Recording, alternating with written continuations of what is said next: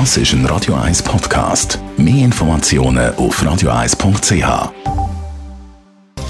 Netto, das Radio 1 Wirtschaftsmagazin für Konsumentinnen und Konsumenten. Jan von Doppel. Die Arbeitslosigkeit in der Schweiz könnte sich deutlich mehr als verdoppeln wegen der Corona-Krise. Das zeigt das schlimmste Szenario, das der Bund berechnet hat. So könnte die Arbeitslosenzahlen auf 7% ansteigen in der Schweiz. Und das trotz der Unterstützungsmaßnahmen wie der Kurzarbeit. Darum hat der Bundesrat heute Morgen auch angekündigt, dass er mit weiteren Massnahmen will verhindern dass viele Firmen Konkurs gehen. Das Justizdepartement muss jetzt Vorschläge ausschaffen, wie man die Zahl der Konkurs kann kann. Nächste Woche will der Bundesrat dann darüber entscheiden. Das Problem ist drängend, weil am 19. April der Rechtsstillstand im Betreibungswesen aufgehoben wird. Ab dann könnte es also wieder ganz viele Betreibungen geben.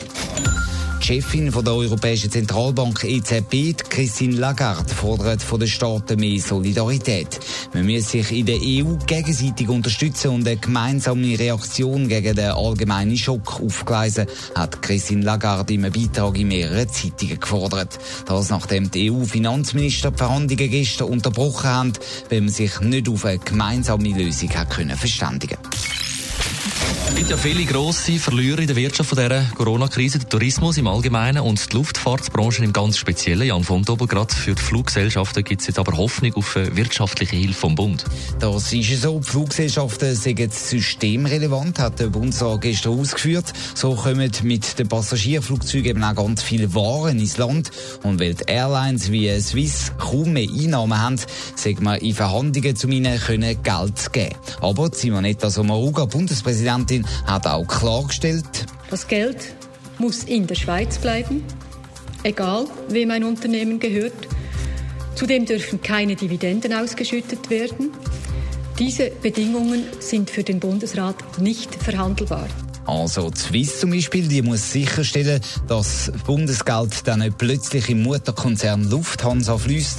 Wie genau das möglich ist und wie viel Geld es dann würde geben für die Airlines, das muss man noch abwarten. Simonetta Samaruga hat ja gesagt, Dividenden dürften nicht ausgezahlt werden, wenn man äh, Geld will. Gerade die Grossbanken UBS und CS sind ja wegen ihren Dividenden kritisiert worden, die sie trotz der Krise auszahlen wollen. Ja, das ist so. Man muss aber auch sehen, dass die Dividenden ja eigentlich fürs letzte Geschäftsjahr auszahlt werden.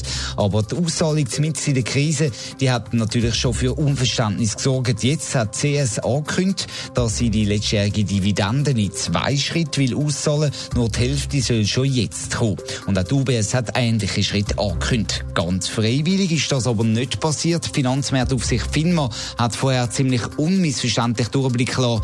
Man würde es nicht schätzen, wenn der Bund für Kredit, wo die Banken rausgeben, muss eine Garantie abgeben. Die Banken aber gleichzeitig flüssige Mittel Mittel im grossen Stil als Dividende auszahlen. Netto, das Radio 1 Wirtschaftsmagazin für Konsumentinnen und Konsumenten.